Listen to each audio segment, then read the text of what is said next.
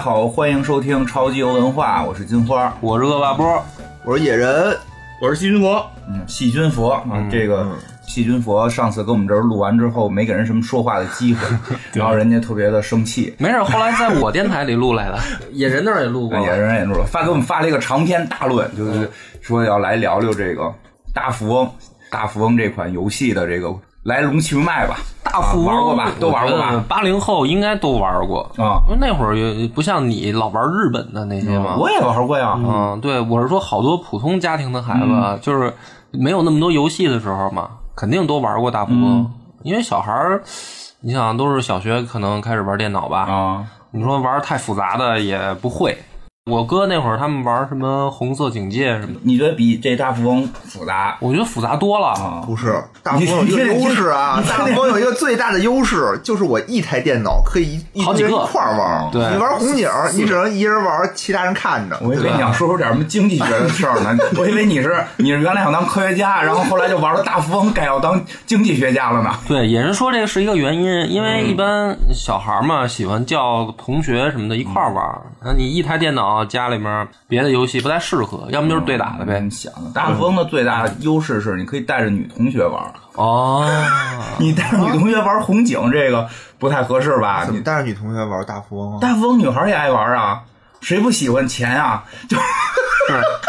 你说的这个有道理，就是你要去女同学家呀，她那电脑里一般不装红警，对，但是他肯定肯定有大富肯翁定有大富翁。哎，你是不是去女同学家玩电脑说的玩红警？女同学说没有，再拿出一光盘，再我给你装一个。我去女同学家，女同学说：“哎，我这儿装一 Diablo，你看玩会儿。”然后她就跟她男朋友去旁边那屋了。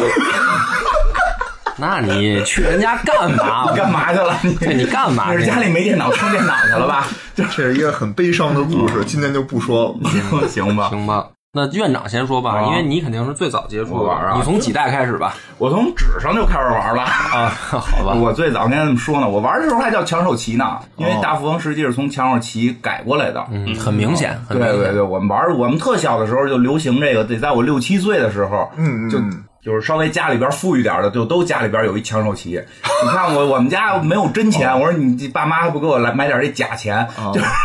因为那个抢手棋是一种桌游，嗯对对对，嗯，对我那会儿家里边还没有就是挣特多钱呢，刚 你的意思现在是、哎现在 挣了特多钱，现在也不多了玩完嗯抢手棋，然后学会了挣钱，哎玩完抢手棋，我爸决定下海了， 是吗？你爸做决定都这么冲动吗？决定下海炒股，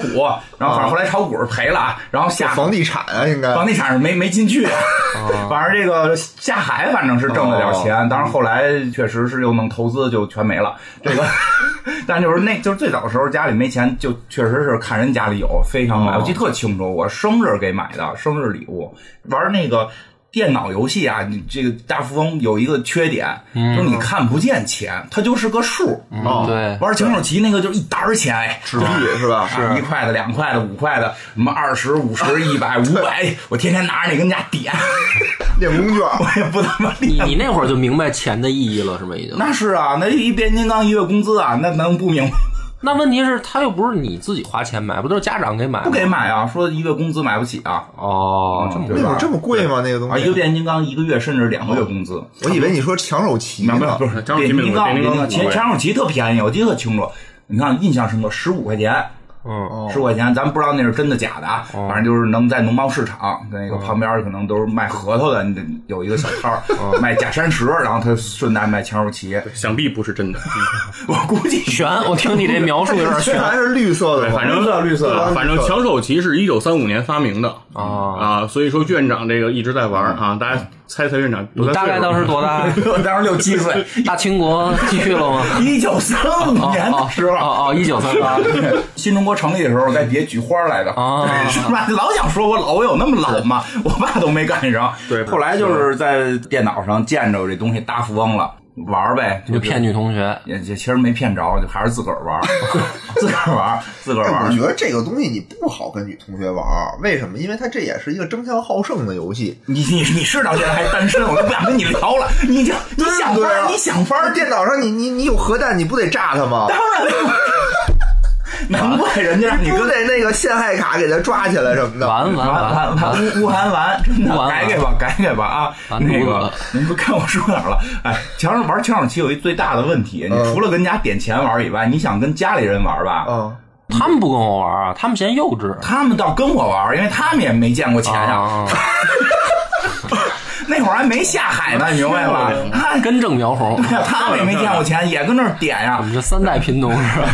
后来好过一段，后来好过一段。但是呢，他们玩的特认真，哦就为玩墙上棋，我跟我爸、我爷爷打过好几回，啊，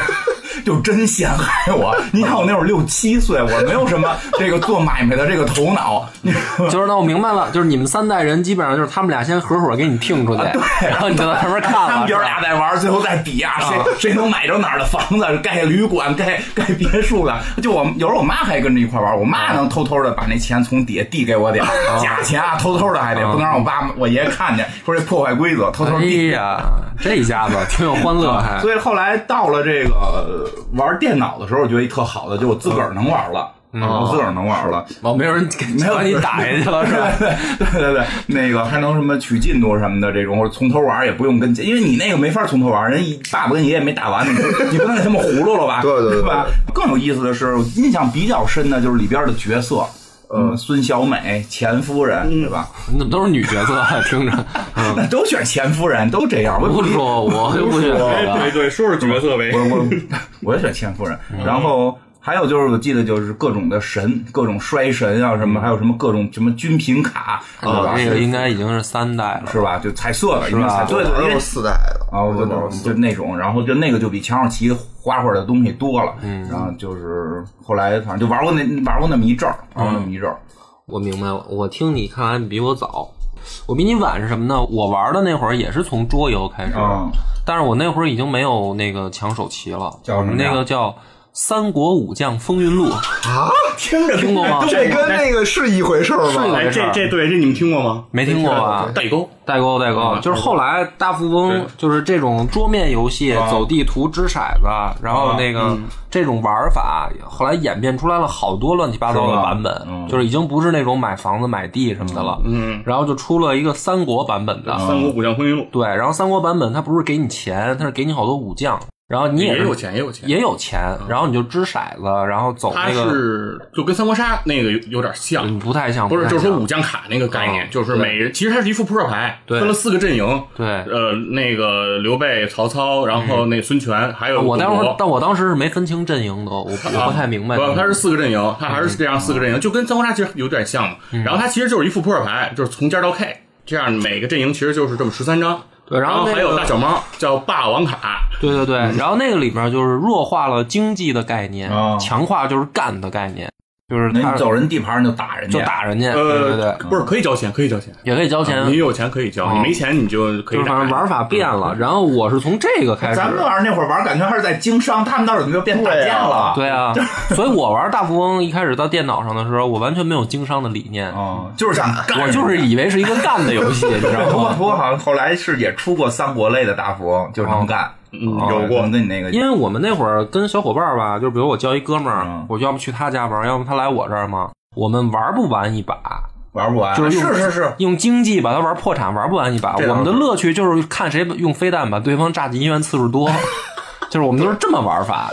我估计啊，我好像差不多小学一二年级接触这个游戏，一开始是在我哥家玩，嗯，那个时候应该可能是二代，因为那个还不叫阿土伯。叫什么呀？哦那个主角叫阿土仔，是对对年对年轻的，是是是呃，一个戴草帽的小伙子，蹬一，人家一出来都开汽车，他蹬一自行车， 对对对对对对，那你那你看你不是玩了三代，你还是得早嘛。嗯，然后但是就是没玩明白嘛，然后一直到我差不多五年级，嗯，要么就是六年级、五年级，我才真正明白这个游戏的真谛，啊，是是是为了挣是钱，为了挣钱。对，因为那会儿是这样，我哥他们带我去网吧，嗯哦然后他们就去联机打红警什么的了。啊，然后我他们也不带我玩儿，然后我就只能自己玩嘛，自己玩没劲啊，我就说玩大富翁，然后旁边来一个网管，就是那会儿网吧特小嘛，还有那种网管说小孩儿那个你这一人玩儿没劲，我陪你玩儿吧。因为网管呢，他说是网管，那会儿小网吧人一多他就没地儿待了，哦就是每台机子上都有人，他没地儿待，他也得找一地儿坐呀。他说：“那你就坐我腿上，然 后我我我跟不你是一我块儿啊，是就是真真的是啊想玩电脑吗？ 对他主要他就是他也得找一地儿坐嘛，然后就是哦哎我是吗啊我就陪你陪你一块儿玩会儿。那会儿我第一次明白，就是因为时间足够长嗯，就足够玩完一局嘛。发现我真的玩不过他，就是因为我不管怎么炸他，嗯然后最后都是我输。你光想着炸人，啊对我光想着炸他，我就觉得这个很爽。嗯然后我发现哎不对，就是我开始认真玩了，就是说啊，游戏的结束是让对方没钱嘛，然后我就想怎么没钱呢？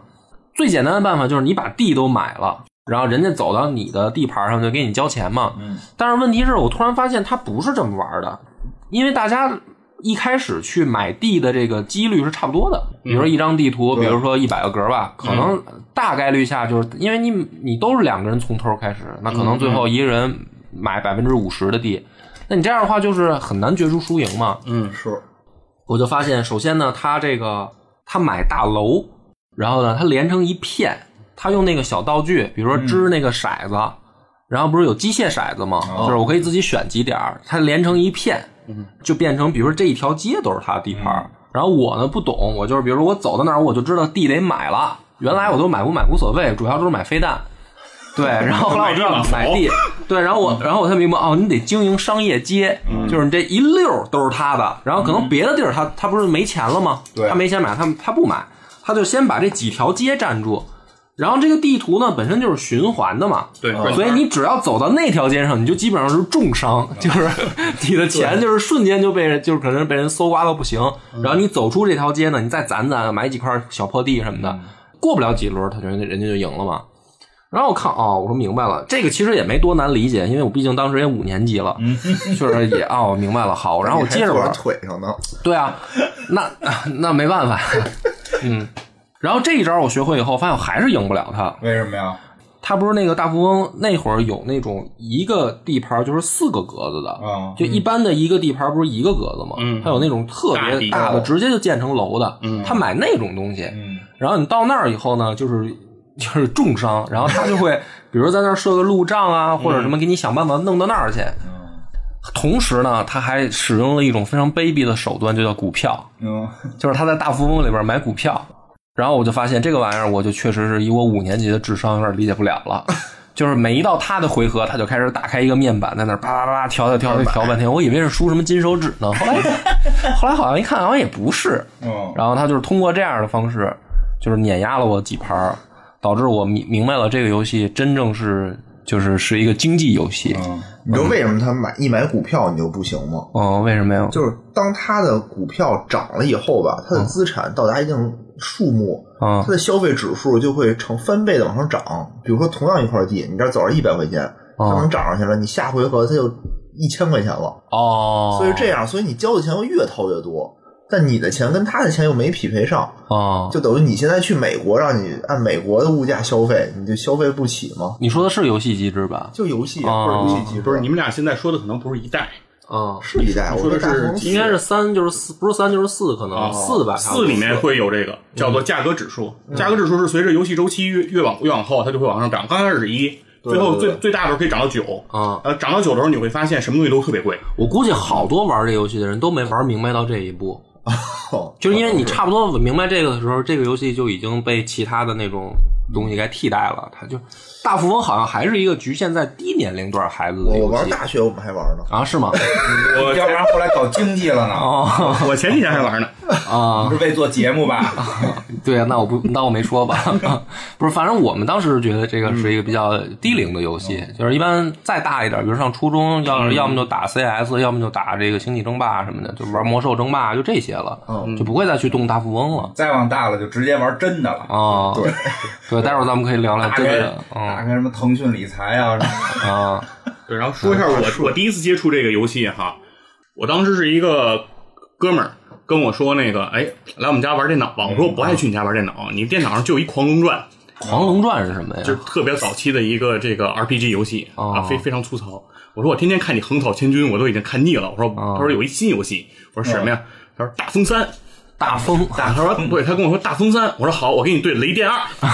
哦我说这不就是一个小飞机儿的游戏吗？啊啊，就去之后发现完全不是，不是啊，一个特别宏大的一个地图，啊咱 们明天就宏大谈不上吧？ 哎，但是大富翁三的地图、啊针对后面的所有代来说，这个就是一个最宏大的地图，后面所有地图的尺寸都没有它大了。哦而且大富翁三好像还是，还多了，还当时还多了几个元素，相对于后面像法院、对对对，港口，啊还有信用卡这些是啊，信用卡，对，这个都这没些玩这过些机制都是在大风三独有的，哦后面的几代里这些都被阉割掉了。对，因为我觉得小孩理解不了这个这么复杂的东西。反正我当时就不太理解什么叫信用卡。我就说还可以跟银行借钱呢，嗯我记得有对有那贷个款机制，贷款可以对贷啊款，嗯，你得还人家呀，啊，然后我就不懂啊，没还你啊没还，从来没还过，破产都不知道为什么破产了。 野人呢？野人应该应该是最小的我怎么会是最小的啊！呢？我说你接触游戏的这个哦，我也是最开始，其实我觉得跟院长差差不不多多，对，也是五六岁、六七岁的时候，看我哥嗯跟他同学玩枪手棋，那会儿我就特想参与，跟他们一块儿玩，嗯但是我真是玩不明白。我就掷一骰子，然后都是他们帮我走，该给我钱给我钱，该让我交钱交钱，就没两回合，我感觉我就没钱了，就只能跟旁边看着了。你确定你是玩了 吗？我不确定，因为我哥 跟你就是被人跟带我着哥的跟钱他包朋友特孙子，就之前啊你小心你哥听见。之前他们玩那个就是那个叫什么小霸王啊哦那游戏机，其乐无穷那个，对对嗯对，就是他当时玩一小赛车，然后当时他们俩人就跟那儿赛车玩儿特开心，我说我也要玩儿，他就给了我一把，说你就拿这把玩儿吧，嗯哦，我说行行，我就拿一把玩儿。没接着电。我长大了才知道小霸王只有两个把， 然后当时我就问玩了我说哪是我呀？他就说前面那 是你，然后待会儿就有一赢了，赢了就跟那儿说颁奖杯什么嗯的。哦我说这是我们，他说对对对，这就是你。你嗯，挺可怜。 挺可怜的，挺可怜的。你还是在节目里多说说你哥吧。哎呀，这是一个悲惨的童年 啊！对，然后后来就是后来有了电脑以后，就是玩这大富翁，我觉得最大的好处就是说能大家来家里一块儿，几个小朋友一块儿玩，嗯是不用那种一个人玩几个人看着，跟旁边指手画脚。其实我玩的最多的时候啊，我就玩得最开心的时候是在大学，大学我感觉也是属于几个人儿在宿舍里头就一玩玩一下午。我觉得这玩意儿要真是就是成年人跟成年人动起脑子来，其实也能玩儿，咱玩一个有待会儿很有啊，意思。特别那 什么，就上来就先拿遥控骰子去吃那个点数的宝箱。哦嗯，对有了对对，点数以后，你就去可以去商店里去买飞弹什么的。啊这个哦就是大富翁四的固定套路。对，然后就狂轰乱炸了，开始。嗯，上来第一步，先搜索整个地图，看看宝箱在哪儿。啊，你们都这么我这么这对啊么有战略眼光啊！对，然后啊，送它这个其哦送实到那最个，后就是一款竞技游戏嘛。啊，它跟经营其实的概念后来也就越来越不大啊了。是是是，我也发现了，嗯，然后后来反正就是谁赢谁输无所谓了，反正就不让你出来，什么在那个医院门口再嗯你看堆还是炸我的弹。玩法 嘛。对，然后其你实其出来就再实其进实去。其实其实核心啊，波是你玩法没错，嗯，对你，其实这个游戏玩的核心是什么呀？就是冬眠卡和飞弹的灵活运用，啊让对方基本上在一个月的时间内不出来。对，嗯，然后赶紧在外面迅速扩张，是吧？对，迅速扩张，差不多就这样有。道理。行，我觉得大家都介绍了自己初次体验大富嗯翁的那种当时儿时的感觉。现在你要真玩，哎，你我觉得这可以陪孩子玩，以后还出吗？现在呃，去年二零一九年是最后上了《大富翁十》，在 Steam 上售价四十九元啊，那可以啊。啊然，后这个游戏上线以后，很多人抱着情怀之作嘛，嗯哦这也是大禹一向的这种风啊格。然后，但是恶评如潮恶评如潮。啊，恶评如潮。为什么呀？首先，这个游戏呢，它已经不是大富翁单机游戏的一个后续的延续了。它其实是两千零七年上线过一款叫《大富翁 Online》的一个网游的一个重置。它最现在它里面讲的呢，主推的这个是在互联网上可以联机，哦就是大家可以在网上连，这样的话跨越这个空间的这个这个约束了。谁没事儿那不就是跟那个什么地精公司似的了吗啊对，？然后首先还有一个呢是人物选择啊，大富翁四的时候有十二个人物，六啊男六女；大富翁十只有六个人物，人物选择变得少了，啊，同时地图变得小了很多，基本上可以控制在半个小时左右结束一盘战斗你。不就是为了让大家快点玩完吗？就是网游嘛，对对吧？以前那种一下玩一下午那种，嗯不可能在网游上让你这么干啊。而且它这个联机这个机制又频繁掉线，哦，还掉就是线。说半个小时可能你都撑不着。人就让你快点玩嗯完，别耽误学习， 防沉迷，哎物理防沉迷，直接给你玩掉线。你所以我的预测，我认为《大富翁十一》出现的可能性不高了，应该低于《三国群英传八》。三国群英八出了吧？已经？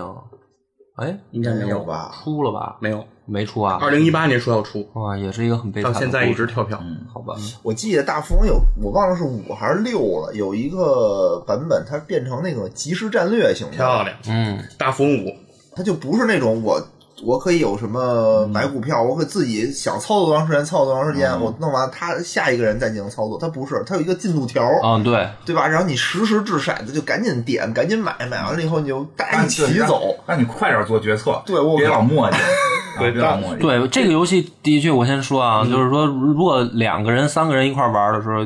就是有一个人啊，他特懂，他老在那儿操作，的确挺耽误。啊，你想打他，你想现实中就解决他，对让他不要玩了。就这样真的特别破坏游戏体验，因为我是图爽的人，嗯然后他在那儿一操作好几分钟，然后我在那儿等着。啊我这也都是游戏变化过程当中的那个你，知道我为什么不爱玩什么实况、什么那个 NBA 什啊么为的什么吗呀？啊就是因为我那哥们儿他就是特别认真，他一进去之前得调半天。啊、调妈恨不得调二十分钟，我他妈都快睡了，在旁边我说踢不踢啊？我也那到底还样，我也那样，因为我踢的不好，我说踢的不好，我就得靠战术赢啊，你。他每一个人的那个位置他也挪，然后换球员、看状嗯态，都得这样，你也挪呀，你也调我啊。没什么可能，我都是中国队，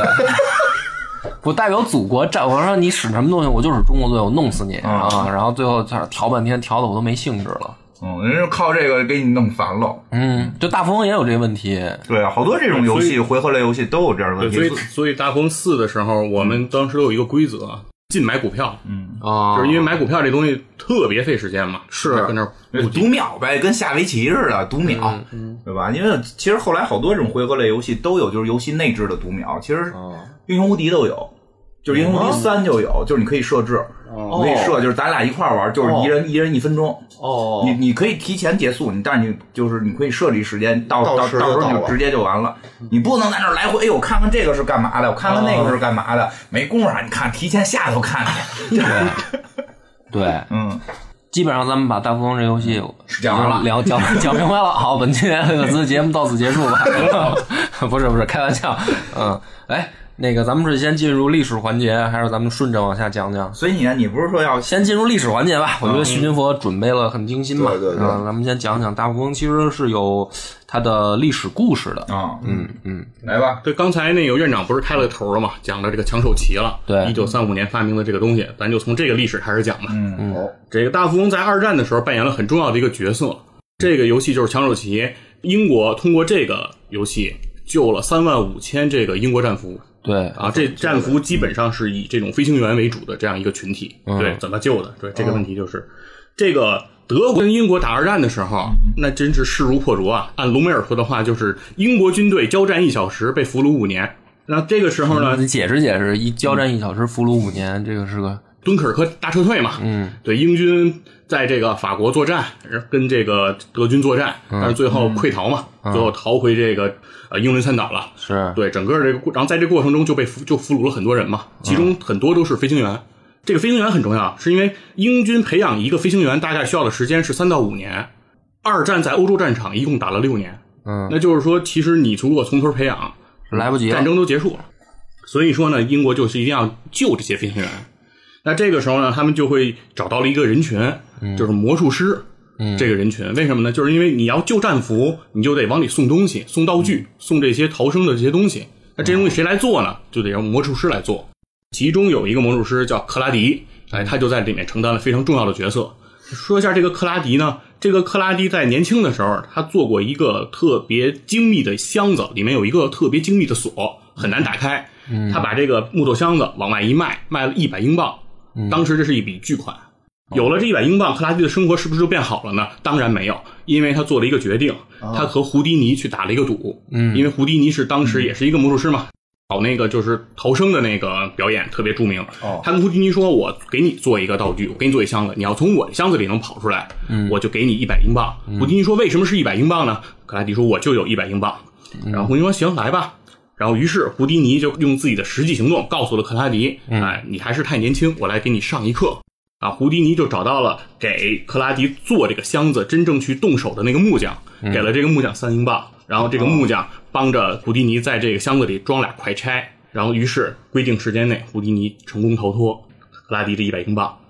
就贡献了，就贡献了，啊没了。对，后来这个克拉迪在一战的时候就成为了英国皇家空军的一名飞行员，嗯，但是在二战的时候他已经四十多岁了，他已经从空军退役了。那这个时候呢，他知道要营救这些飞行员战俘，激起了他非常强烈的这种同情心和这种使命感不。是你刚才讲那个他跟胡迪尼的这个打赌这个事儿， 跟跟这有什么关系？我没太捋顺，哦没有关系， 就是没有关系，你就是想介介绍绍一一下下的胡迪尼，这呃个介绍一下克拉克拉迪这个耿直的背景啊是吧对对对，这个人哦啊好的好的对。然后这个当时他做过很多道具哦首先是什么呢？就是飞行员的这个靴子，他做了一个哦改良。为什么呀？就是飞行员如果坠机以后，你如果到了德国的这个地统治区地面，嗯，你如果穿的是军靴，你的脚印儿会跟这个老百姓不一样。嗯哦那德德军是很容易找到你的。那所以说呢，你一定要失去这个脚印儿这个痕迹才行。嗯，所以他们英国飞行员的这个靴子是可以把鞋底儿直接咔摘掉，真的对，然后另外呢，在这个靴子的这个底部，嗯，它还装了这个丝绸的这个地图，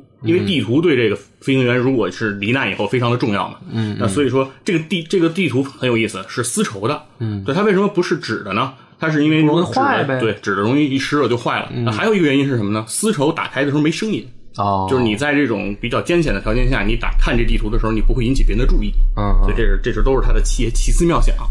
这个英国当时要救这些战俘，它是可以有两个渠道往里面送东西，嗯因为这个是日内瓦公约规定的，可以通过红十字会这种慈善机构，对嗯也可以通过这个战俘的家人，这两个渠道都是可以往里送东西的。德军也是同意的，但是德军一定会检查往里送进的东西。所以他们为了帮助这些战俘那个逃脱呢，他当时他们当时往里送什么呢？就是什么反向拧的这个钢笔，里面装着这个逃生工具，嗯，还有这个什么五个板球，然后凑在一起，然后能够有有一套这个逃生的工具，嗯，对，想了这些办法，但这些办法首先它都非常的不容易让这个实施的人拿到，第二个呢是说五个板球你凑一块儿很难凑，德军不但对不但德军没发现，我军也没发没现。发现，哎我也想这 问题，我怎么能想那钢笔？我得反着拧哎，是吧？不是不是，听着啊，这个五个板球，首先你凑齐了很难，就是你就跟扭扭扭蛋似的，你知道吧？你扭五次，可能这都是一个东西，你嗯拼不出来。那会儿就有哦盲盒对但是概其念了中， 对，但是其战中俘都疯了。对，但其中这些计划破产的原因呢，最主要的是德国人全发现了，啊对，德国人还真比野人聪明是吧？全发现很了多。人都都挺聪明的啊，所以说呢，他们就说那怎么办呢？这个胡迪尼突然之间就发现了这个抢手棋，他说这东西好啊，首先抢手棋它有一大棋盘，说那我直接就可以把地图先放在这棋盘上，我在上面再涂上这些抢手棋的地图，对，这样的话我就遮挡了。然后抢手棋里面有钱呀、对吧？刚才院长说他就喜欢点里的钱，我上面放假钱，我底下就可以放真钱，这样我的人逃脱就可以有钱了。然后这个线儿锯，然后我就可以藏在棋子儿里。不是这德国人就不查吗？一查哟，这儿点真钱，我收起来了，哎我对呀收起来不得了吗？对，要不说这事儿附近啊全是假钱对要不说这事儿营救战俘这事儿就得很认真呢。这克拉迪就想说，我直接往里送肯定还是不安全，嗯那我怎么办呢？说首先每个中队培养两个飞行员，告诉他们一套密码，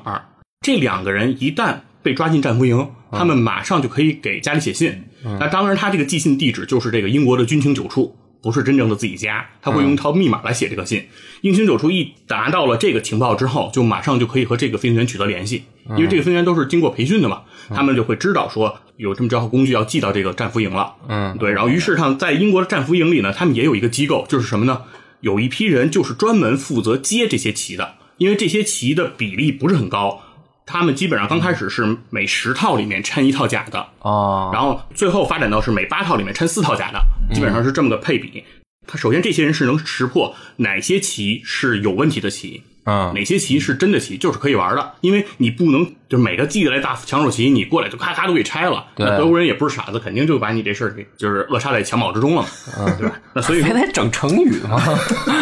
想有文化嘛，是不是就文化嘛，继续继续继续啊，是是是。然后呢，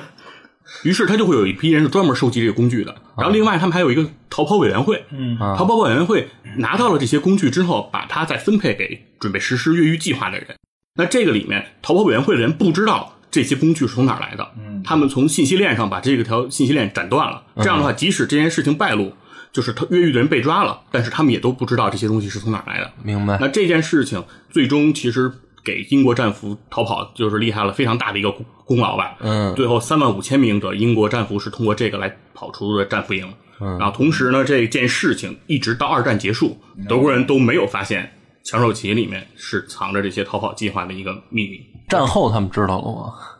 肯定知道了吧？对，这就是对德国是不是现在开始中国人都知道了，德国人能不知道吗？这个棋子盘棋子儿上啊，就是藏有逃生秘密这种事儿，其实这也不是第一次发生。其实，在拿破仑被关在这圣克拿岛的时候，就有人给他那个国际象棋里面装了这个逃跑的工具，寄给这个拿破仑。但是在这个船航行的过程中遇到了这个海难，所以说知道这个秘密的人在海难中去世了。把这个棋送给拿破仑的人不知道这事儿，所以拿破仑后半辈子就一直玩这棋，但他不知道这棋里头能帮他逃跑。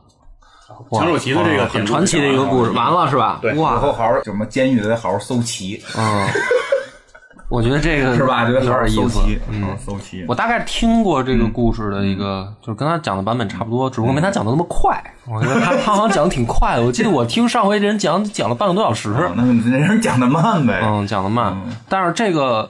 大富翁，这个没想到嗯我，因为我第一次听这故事，我没想到他发明的那么早。啊，应该说最早的雏形应该是在一九零几年就有了，嗯，然后有一些版权之间的纠纷。嗯然后最逗的是，最早发明这个抢手棋的时候吧，跟现在玩法不一样。嗯，怎么呃当时时怎么玩？当时有两套玩法，一套是垄断，一套是繁荣。据说啊，垄断就是现在的玩法，把一人挤得破产。哦嗯然后呢，一般是让大家玩两遍，先垄断玩一遍，然后再繁荣玩一遍。繁荣玩一遍就是所有的地都是大家的，然后你到上边该交钱也给大家一块儿分。然后呢，你就会发现，你就经济会循环起来，然后你慢慢玩，就大家都有钱。这游戏没有个头儿，就是你越来越有钱，最后把银行钱都玩到自己兜里来。嗯，然后呢，那那么游戏的乐趣是 什么？繁荣，所以没乐趣啊。所以这个绝绝版了是吧？ 所以这个没有人法玩那个版。哦就发明的时候是一个这个好像叫伊丽莎白吧，是一个女士，她实际上是有她的经济理念的。嗯她认为应该好像把税都是是是单一到什么这个地产上怎么样怎么样的吧。当然后来证明她那个理理念也不太靠谱。但嗯是当时她为了宣传这个理念，做了一套，希望大家能认清资本主义的这个丑陋。哦，这这个游戏发明的本质目的对，是这个，是的，是的。然后后来那会儿好像赶上金大萧条吧，就有别嗯人据说有人去他们家做客，他就把这给人展示了，然后那人就回去给改造了一下。嗯咱就玩那更刺激的，就什么反正去你边的，咱就玩垄断，嗯就给对方挤得死。然后大家觉得这这好，哦然后最后好像是一个什么公司我忘名了，是把这个给收购走了。嗯最后现在这个版权好像是在孩之宝手里，还是宝，就嗯就来回来回就是有版权的这个过渡。当然说最早的那个发明者其实挺伤心的，说虽然我在这个过程中挣的钱不多，他才挣了五百美金，嗯，说挣的钱很少，但是我有工作，不我不怕这个。但是我很伤痛的是，我最早上告告诉大家应该怎么繁荣，嗯哦 结果你们都玩成垄断，都把大家挤得死，你们这骨子里是不是就有这个？那我嗯就要问你们一个问题，我就大富翁的这个真的反映的是经济的这个规律吗？或者道理吗？是，啊，是真的我是这觉得样是的，啊嗯就是那些大的房地产老板，他们是是按照这个思路在在呃，你在要玩就是要吗？嗯回到电脑游戏这个角度来说，它里面有一些是还是反映了一些客观现实的。嗯首先就是首先经营房地产，最后你会很有钱，这个是一个方向。第二个呢，就是说如果大富翁四的时候那个大的地块儿，它有几个选择嘛，嗯你可以盖酒店、购物中心，你可以盖研究所，然后其中有一个选项叫做公园儿，然后对我当时就不明白公园是干嘛用的，对，公园儿，公园儿其实没用，就是啊压力走的你走到公园儿，然后那儿你不用花钱，对吧？哦别人不用交钱，其实没有效果，然后就所有人就不会盖这个公园儿。对啊嗯然后另外呢，它是有里面有一个卡牌嘛，改建卡，如果你把别人那个会，你会把它改成公园儿。哦对，对对对你会认为这是一个惩罚机制，其实不完全是，公园儿有作用。如果你在一个大地块儿上盖了公园儿，它所属的那一条街道整体的房价都会上扬。哦是这样，对，它是有这样一个 buff 效果的。哦嗯，，所以说这个他都没好好看说明，我操，谁看说明哪有说明书啊？那会儿盗啊，版盘能装上就不错了。对。我觉得经济会，尤其是对小孩儿会有一些概念吧。我就想起这个，我想起来，小时候我们看的是叫《我本善良》吧，有那么个电视连续剧，温兆伦演的。啊，那里边就有他玩抢手棋，就是他最早好像是，我记不记不清是不是那个片子了，好像就是，但是他最早好像是一个穷人家的孩子，就他好像那好像不是他亲父母，我记不太清了。但是就有一个，他去人富人家玩，他玩下象棋老赢，然后那个老赢人富人孩子，然后后来人就说：“哎呦，你你有这个经商的头脑啊！” 然后他就说：“哎，你看我就是打游戏，我就玩游戏赢，我现实中我我就赢不了嘛。”结果后来就是他真的进入这个商场，就还挺狠的，啊确实会培养一些。你看，像我我爸我爷爷欺负我，能看。 嗯能看出来，能看出来，就是你对这个东西，我觉得小孩玩玩会有一种对经济的一种初始感受，初始感受你知道怎么回事。但你说这东西跟现实能完全对应，那不可能，哪来骰子呀？不是嗯哪来我遥觉控得骰子？最关键不对应的就是我现实当中我第一块地的钱都没 有，就是我总得有个，我就我其实玩这个游戏，我深刻的理解什么叫资本。嗯，对。资本就是你要有有本来就得有的这个你启玩对动资你金你，玩到后来，你就会体会到，尤其是开始玩到后来，就是你手里啊，终于明白怎么玩了。这时候你手里钱都被别人给挣了啊呃然后你现在想去哪儿，你买地，你发现你没钱买，对想买的地人都占上了，就是突然我觉得感我们就出生在了一个地都被人买走了的时 代。但但但但是其实也不完全是哦，其不实是你要吗看大富他翁有他买房对，了，不是你，不是你看这个大买富啊街嗯翁了你就现在看这个大富翁四啊，它里面其实有一些玩的窍门儿，其实这跟现实中还是有些贴近的。嗯，就是上来买股票，如果你可以买股票，就是你 你们小伙伴允许你买股票的话，你可以上来先买这个银行的股票，嗯你不需要买太多，你只需要买一股。如果别人不买的话，你就是最大股东。嗯你成为了这个银行的股东之后，当你走到银行的时候，你就比别人多了一个选项，叫做融资。融资是什么呢？就是所有这些其他玩家存在银行里的钱，嗯你都可以给他提出来。对，这就是满足了你说的，说如果你的资本不够，其实金融行不是业你就给我你可 给我以。解解释一下，我现实中怎么操作？就对没啊有，，就是说， 我我也买过中国银行的股票，我我到银行，我谁的钱我就自个儿钱能提出来，对对对，我只能提自个儿钱。大股东也提不出来。我知道我们把硬核的经济知识往后挪，是吧？因为我觉得这个往后聊一定会聊到经济层面，而且我觉得在咱们这个岁数的人来说。我觉得比聊游戏可能更有意思，因为我刚才我你想我已经跟野人请教了两周这个买哪只基金、买哪只股票的事儿。后来我那天晚上吧，我我午夜梦回的时候，我突然发现我就是可能确实是老了，不能说老了，人到中年有三大特征。嗯，院长，你听听，你中几个嗯啊？该吃药了。第一个是熬不动夜了，嗯，第二个是喝不动酒了，嗯第三个是开始看理财产品了， 是不是全 中啊？我本来不喝哦酒，夜我还是天天熬夜，我每天四五点睡，啊那你还年轻，看来嗯啊，每天四五点睡，到到咱们中午起。就是我觉得我是现在也理进入财该看理理财为什么你以前理财就不看啊这呢这就是网络瞎传，理财你要早几年看，你现在就不一样了。啊， 是不是？不是，我觉得我现在看是是合理的，嗯因为我早几年没有财可 理。哎，那就人家就说嘛，就是怎么怎么你说不了理财，财不理你。对你为什么现在才有钱？你早理财，你有一百块钱你就理财，那你现在就发了。哎对，啊，对，这也这理财也这的也观念得是那苦所以哎哎，呀，我这么说吧，野人来赶紧给我他们推荐一不个是基金我定提投。提前我来我来我来说啊，你想说说吧，搂不住你，啊搂不住搂搂不住住，赶紧吧。想问我哪个大学买的哪，我个？不是我大，我跟你们讲这个故事啊。嗯我大学的时候吧，我们有一门课，我不是英文系嘛，嗯然后一般大一大二呢都是讲基础，嗯比如说阅读课，我们也有单词课，嗯也有语法课哦，但是这是大一大二。上到大三的时候呢，就开始可以细分的这个选课，然后其中有一门呢就叫商务英语。当时我也幻想着将来成为一个成功的商人什么的，嗯，对，然后我就选了这门课，都有梦想。啊，你听这故事他妈老精彩了。然后呢，我们去了以后呢，进来一个中年大叔型老师，因为你知道我们系吧，好多都是女老师啊你知道吗？就是要么就是中年妇女，也有那种少妇什么的，就是这样的女老师。进来一个中年大叔，戴一个金丝边的眼镜，哎呦，这留一个小披头，就是有那种。怎么说呢？臭流氓范儿吧，就是，嗯，你可以想象一下啊，然后老师进来以后呢，就直接说了一个定场的话，他说：“凡是上我这门课的同学，你们将来都会成为百万富翁、千万富翁。”然后当时你想，我们大学生大三的学生嘛，哎呀，就听着哇，太好了，抄上了，嗯，是吧？就是心里面，我们我当时特别狭隘嘛，我就说啊，你们没选上这课吧？我也不会，就是我也不会告诉你们老师讲什么的，嗯嗯。然后呢，这是他吹的第一个牛逼，嗯，然后他紧接着又吹了一个牛逼，他说咱们系这么多老师，有哪个真正把英语玩明白的？啊因为我是英文系的嘛，啊，我都不能说我母校是哪儿了， 这个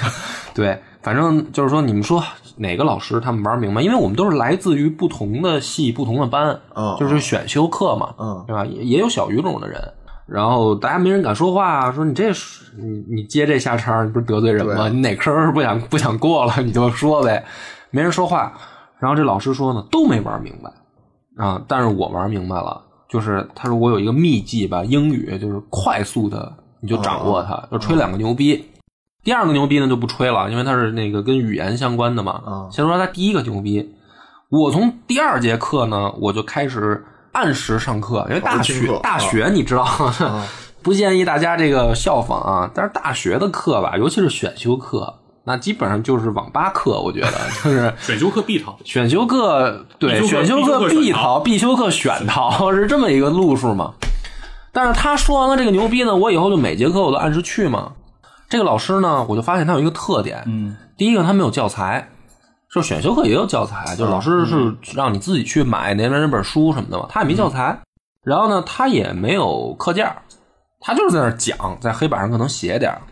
好多同学呢，就是听着听着就感觉就不对劲，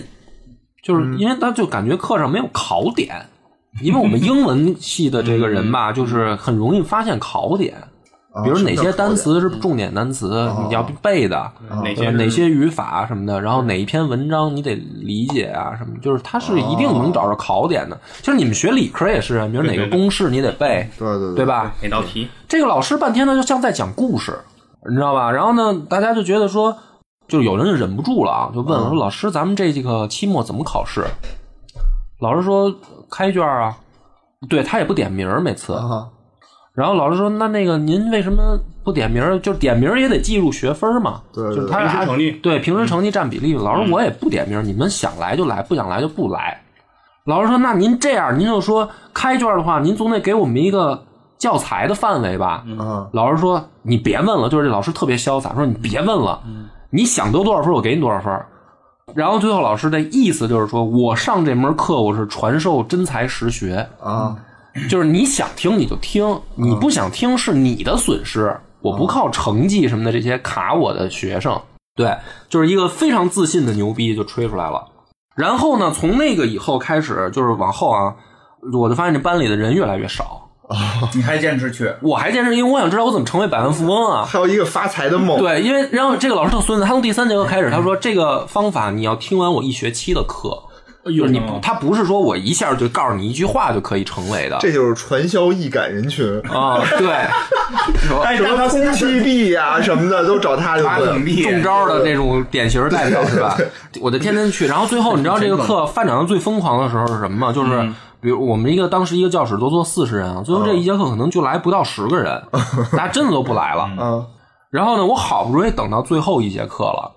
然后那个老师终于讲出了他成为百万富翁的秘籍，啊啊很期待吧？他是说这样，他是说买房子，啊、差不 多，他是说这样，他说首先呢，我给你们讲了这么多经济里面的这个单词术语。啊！这些案例，因啊为商语、商贸英语嘛，它不是说真的让你就只讲单词，它是给你啊讲商业案例，然后给你讲你怎么看这个，比如数据图、商业的数据图，给你讲，比如说什么叫净资产什么的，这些英文怎么说嘛，对吧？嗯对因为对大对大学学的会更专项一点儿，商务英语商务英语嘛。给你们讲了这么多，其实所有的这些东西，你们都能在一个地方看到，嗯就是股市。就是你所有的我教你的这些经济的这个案例、术语，包括英文单词，嗯就是说白了，我你上完我这课，你去看美国版的股市，就你不用翻译成中文，你就直接看英文版，你不嗯就能看懂了吗？而且呢，就是美国的这个股市跟中国不一样。嗯他说我也不给你讲那么细，因为咱们毕竟不是经济学科。大概意思就是说，美中国股市呢，就是像赌场一样啊，是一个大赌博啊，它算强项市场。但是美国的股市呢，它是跟真正经济挂钩的，它是反映一个真实经济的这个成长情况的。他说我的秘籍呢，就是说你们现在家里面也都是，比如说中产阶级家庭吧，啊，然后呢说你们呢先成立一个叫什么共享基金小组，什么意思呢？嗯不靠谱，对，哎，你听着呀，比如说你们就在自己的这个同学里面找可能四五个人，家里条件差不多的，然后呢，你们每个人从家里边拿十万块钱，嗯，这十万块钱呢，大家都存在一起，开一个账户。啊，然后账户底下每一个人名字都对应到人嘛，你不能说，比如说啊，咱们四个，比如说金花、野人，还有这个老刘，咱们四个人签，然后我去银行开一我的名字，我说这不行，就是说咱们共同开一个账户，但是呢，大家谁也不要取出来，不要拿去私用，嗯，然后四个人一块儿分析，选出来一只你们认为好的公司的股票。就是你们四个人都去收集信息，然后你们的信息拿回来呢，不要着急买，你们就先讨论。比如说我说微软好，可能比如说金花就是说那腾讯好，那比如说野人就说哔哩哔哩好，嗯，对吧？咱们都不着急，拿回来就讨论，然后等你们四个人根据你们自己的所学的经验和你们的判断，你们共同决定一只股票。如果不能达成共识，就不买，就直到四个人说统一意见。咱们选定一只，然后这只股票买下去以后，二十年不要动，等这个收益到你们可能四五十岁快退休的时候，它一定会照我说的说，可能当时你比如说四个人可能投了四十万人民币，嗯，说到二十年以后，它一定会翻到比如说四百万人民币。他说这个就是我告诉你们秘籍。他说，首先一点就是说，投资不是玩短线。就是你不要是像赌博一样去炒低买高卖的快速操作，老去操作。然后他说，第二个就是说，投资是看你的眼光，不是去看。你要了解这个公司，你要选定这个公司，你买的是你的未来，你不是短线的一个利益。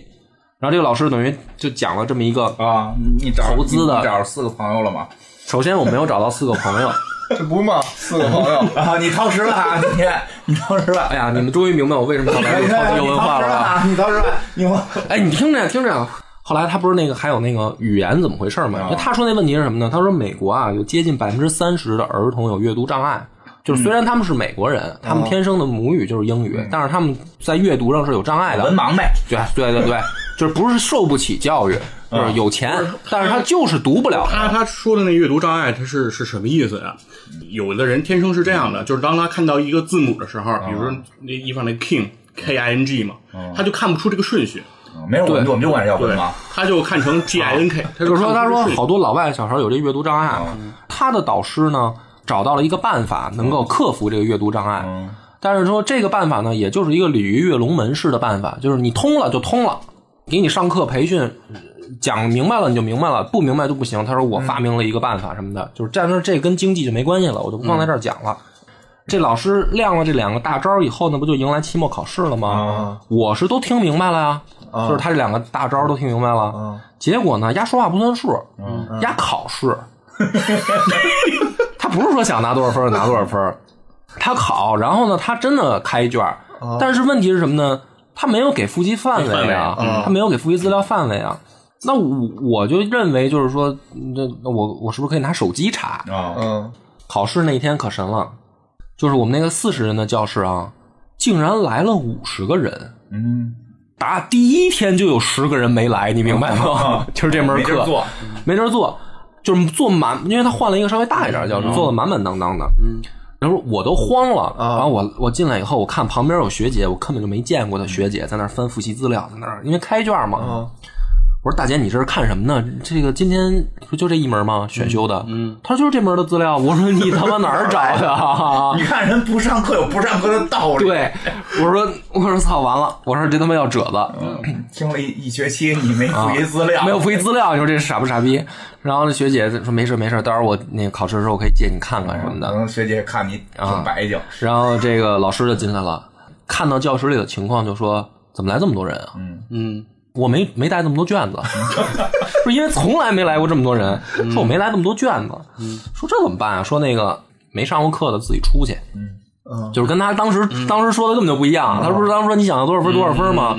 结果他说嗯那个没来上过课的出去，那他妈谁出去啊那？对吧？肯定都不不出出去去。然后老师说：“那这样吧，那我就看面熟吧，就是我看过谁的脸，我就发谁卷子。哎，我就拿着卷子了。因为我每节课都去啊，嗯对吧？然后好多没卷子的，还底下学姐说我还问过您问题呢，你不记得了吗？ 什么的，老师去去去，说边儿待着去，说根本就不记得。然后就真的，他可能就准备了二十张卷嗯子，就有一半的人都出去了。嗯，给我材料那学姐就出去了，嗯 材料给你，材料给我留下了。没上班没上班留个电话是吧？啊 啊，没有，我也看不懂。然后反正后来我也挺忐忑的，这门课我就过了，真过了。其实他后来我发现，他考试就是给及格分儿，嗯，你就是可能答了，因为我那看着那资料我也 不懂，就我第一次翻他妈后一本资料，我哪知道我觉得你老师有问题，你上了一学期课，你还拿着资料开卷考，你没考明白。嗯对他没考我怎么成为百万富翁这事儿啊？ 对啊，他都是一些商业数据图、分析图什么的，你知道吧？但是呢，就是我过了这门课，就是说白了，老师不会就是给卷子都、都给过。然后第二学期呢，这老师又开课了，啊，然后我赶紧就抢，我说这老师好，就说白了，其实他说的呢也能兑现，就是你只要按时去混个脸时，就是有一样嘛，你别的课你点名儿嗯答个到，给你平常分儿，你不是也能及格吗？这老师只不过不点名儿嘛，嗯对吧？但是你只要按时去，再说他讲故事挺有意思的嘛，牛逼的人，脑袋眼前晃就能能能及格。对对啊，就是再说他这下一门课不是讲商务英语了，讲别的了，嗯啊，然后我就又报了，我还特忐忑，我说哎呀，万一抢不上怎么办啊？那是抢，对，然后我去了第二学期，去了，我一进教室，一共就四个人，嗯就压根儿没人选他这课，哦因为我们学校那个规矩是这样的，如果这个开课的时候，他的那个就是叫上座率吧，嗯，选的人太少了，选的人太少，这门课是会关掉的。肯定就是这些同学都在系里面就传开了，说这是一傻逼老师，别选他的课，哦就是他说话不算数。嗯他当时说想给多少分儿给多少分儿，反正就是这老师呢就是以这样的方式落幕了，嗯就是我没再见过他，因为我也大四了嘛。老师后成来百万富翁去了，然后他这门课真的就被关了。哦我坚持了，我扛了。这老师也是，这老师第二节课说没事儿，就你们四四个人我也讲，嗯，我就扛着。我跟教秘就是我跟院那个院长说，嗯嗯我就要开这课。然后上第三节的时候变成三个人了，嗯就是又有一个没 来的。因为那个人，那个人慌了，那个人是我同宿舍的哥们儿。我说三哥选这课，这课嗯保证能拿着学分儿。三哥说行，听你的。嗯然后三哥就紧张啊，三哥说操呀，这课要被关了，我再不选别的，别的课就选满了。他要被关了，我这学期学分拿不着，三哥扛不住就撤了。嗯，然后最后他这门课真被关了，就给我们换到一个叫那个什么，对，啊我也会换到别的课去。换到一个什么欧美音乐文学什么的那上面，我听的我都要睡着了那课。但是我为什么讲这么一个故事呢？对，我没听出来啊。对，就是你刚刚说人家那个奖励没关系的，你这不是奖励更没关系？啊听啊着，我下面的关系就来了。嗯，就是我在大学的时候呢，等于朦胧的接触到了这么一位这个神仙一般的嗯老师，他告诉了我这样一个经济的思路。嗯，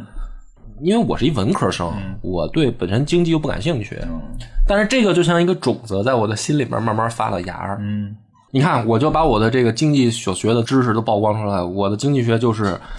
大富翁加上我的神仙老师教给我的这点事儿。然后后面呢，就是你看我基本上就没有什么理财的概念，嗯，我也没有什么就是说投资的知识，嗯。然后这不是也人到三十了，手里有点闲钱了吗？嗯，对，我这不就想起这些事儿了吗？嗯，对吧？那大富翁这一套呢，我明显就用不了，你没事儿买炸弹去，因为我也没有没有买地的钱， 比如对吧？你之前没买地，你买的是炸弹，对没准你也买不着炸弹。然后我就是说，老师的这个他到底可不可行？老师这个吧，啊我给你举两个反例啊，啊就你嗯所有的科学理论都是可以证伪的。它这个东西，比如说说不能炒短线，对吧？嗯，嗯，对但是啊，现在有一个公众号叫做“北京吵架”呀，还是叫什么？我忘了。不要替别人做宣传。嗯它是什么？它是一个数字字节跳动的一员工，嗯他用两年零四个月的时间，从八万块钱起家，嗯炒到了一千万。他就是炒短线，就说明短线，如果你技术过硬的话，其实是可去以去去去的。去，你就别在这儿，你哪哪这这我你先继续， 你真不是的，说真的俩个因吗为？因为他每天都会在他的公众号上晒他的交易截图，哦所以这事儿他做不了假，他每天就更新。哎，那就是我要是跟着他买不行，嗯因为他是盘中买，哦，他是我今天晚上就晒我今天的操作。 OK，明白了，我哎我懂了。嗯，你知道去澳门赌场也能有这么赢的 吗？澳门赌场的事儿咱们闭了麦聊，咱们闭了麦 聊。嗯对，然后还有就是说长线这个东西啊，长线这个东西其实也是有技巧的，也不能说也有必然也有上被满什么满仓中石油 的，对你中石油从零八年上市，四十多块钱，嗯现在好像四块多钱，哦嗯多少年了？十二年了，是不是？但但还但还是但什但你么？所以不是我觉得不还是配过股的，不是呃，，但配是了你算了也是这么多钱。老师也教我们了，就是说咱得分析啊。你看，比如说咱们四个要是一小基金小组，你说我要买中石油，野人不就给我拦住了吗？咱们最后买的那个得过你是，呢你知道为什么老师让你能四个人小组吗？嗯就是因为有智商低的不是，像我是因这样 为。啊，四个人永远统一不了意见，你们就不会买，然后不会赔，不会赖老师。你哦们万一统一，就是说俩人没准商量好统一花二十万买股票被套了，你给老师闹去怎么办呀？对吧？再给你讲一你个弄四个人讨论不出统一意对见，，就是这种小组，我们当时也成立过。哦，你们也搞过？对，但是我们是两个人，啊就当时我们两个人说，你跟你女朋零友，七然后最后分手， 因为这个分的。因为挣了把你踹了，是吧？没有，就我跟我同学，当嗯时他比我他比我瘾大，嗯，当时还带我去什么北大学习去，嗯说这儿有一个什么教授讲别老提名，别提人儿，别提人儿。 得罪人，得啊真的罪真的就人，是到时候 就给逼了啊！现在逼逼了，经济学教授说讲课，咱们都得去听去，我们就那个开着车去了。嗯，到那儿说就就就教室都站满了，挤不下。他那就是讲股票，老师说说，哎呀，你看看平时我这门课也没人 来听，这会儿都谁呀、就全是大叔大爷什么的，就根本就不是北大学 生。哦我们看着还像人学生，都不是。然后老师你说，们本来 都是本来社会进去人你们还挺忐忑，说万一我们不像学生怎么办？进去一看放下心了，罐是儿都吧？没有，嗯都得卖挂票，恨不得。啊，然后老师也挺那个敞亮的，说说我知道你们来干嘛来的。今天啊，不光我讲，我还请了一上海股神，哦，说来他也给你们讲讲。那人就给我们讲这个股票这个线该怎么看，什么时候点买，什么时候点卖，哦，有这么几个关键点啊。那个股神啊，就跟神仙一样，嗯他说你得看均线，你嗯这个线上阴线买，线下阳线抛，就是线上你这个嗯在线上的一根阴我懂线，他正好我嗯踩那个。你可以解释细一点，因为可能听众有人不炒股，我这两个周嗯你不用听，不用听，因为哦不听后来我们那个总结，就这都是实都是践扯过，淡，都是扯淡，哦，好，好， 都是扯淡。然后就给我们讲，然后他说那个均线，关键是你选择什么样的均线啊？嗯，他就问现场问说你梁波，你你嗯今年多大岁数啊？到老师，我就我就我三十，三十啊，行，那我们现在看三十日均线啊，叭就调一三十日。什么？ 就是靠这个，对对，啊说无论什么，就拿一只股票，你看是不是？他先让嗯那个阴线买完了以后，哎，它又涨上去了，嗯，然后就给你这么着，就他问了啊，好他几他个是人，他是用他那个啊他的意思啊验证验证他的理他论，嗯的意思就是说，不管多少十日的也行，二十日的也三十日也行，我觉得吧，对，反正他是这意思，就是说只要你这么买就可以。嗯，然后呢，他说你们就回去按照这个理论去筛选股票就好了。啊，嗯我们呢，当时我们俩人啊，当时就一千多只股票，我们挨个儿看。你们这么有有那功夫研究啊，就是上奔学嘛，没事儿嘛，哦对吧？就挨个儿看，就是我们一人看一遍。金花，你听说他为什么找不着女朋 友了？啊，这都没花在正道啊 上，这时间都。对，我们就挨个儿看啊，最后挑选出了两只股票，哦，说说说吧哎说说哪两只？说说说那两只说啊，这么呃，幸运，一只叫金马股份，一只叫云南铜业。这俩我都没听说啊过无所，谓这俩做什么的？金马股份好像修路的，同业肯定铜知业道是哦做铜业做的嘛？铜的哦对，其实当时这两只股票如果就是二选一，如果选的云南铜业的话，其实我们就挣钱了。啊因为咱同业当时资源股涨得最好的时候，哦零七年、零八年那会儿嗯，但是我们呢，好死不死又选择另一只，买完了以后就当时赶上零七年的五三零，五三零就是直接四个跌停板，就我一万块钱进去，马上变六千，啊然后当时就给我跌慌了，我就我都没见过呀，啊什么阵势，我还跟我妈吹牛逼，我说明年给你翻倍呢。啊就是吹的，就是吹的。对，然后我说这怎么办啊？这想卖卖不出去，就是开盘就跌停，开盘就跌停啊啊了啊。到第四天终于卖出去了，后来它又涨上去了。哦， 完了，对，所嗯以这这这说明什么问题啊？说明就是大家的群力群策也不见得是对的，哦但有的时候呢，那个你没回去啊找找老师什么的，看大爷大妈是不是给他围了？也不是人家其实说的很对啊。当时，当时老师说你就买资源股，嗯但这句话我没听见，哦 我们就被那个股神忽悠的什么线上阴线买，线下阴线买就记这个了。这玩意儿确实用处不是很大。我觉得行啊，这金花还没说话呢，正好咱们这一期时间也差不多了，都没没怎么我哎讲我也在这儿放下一个这个话啊，咱们每集的那节目吧，都是上集听的人多， 下集听的人少，我就不信了，咱们这回聊钱的事儿，下集还没人听，好吧？咱告们诉大家怎么买股哎票聊。聊股票，聊待会儿你可以聊聊基金嘛，也是吧？好，感谢大家收听，下集见。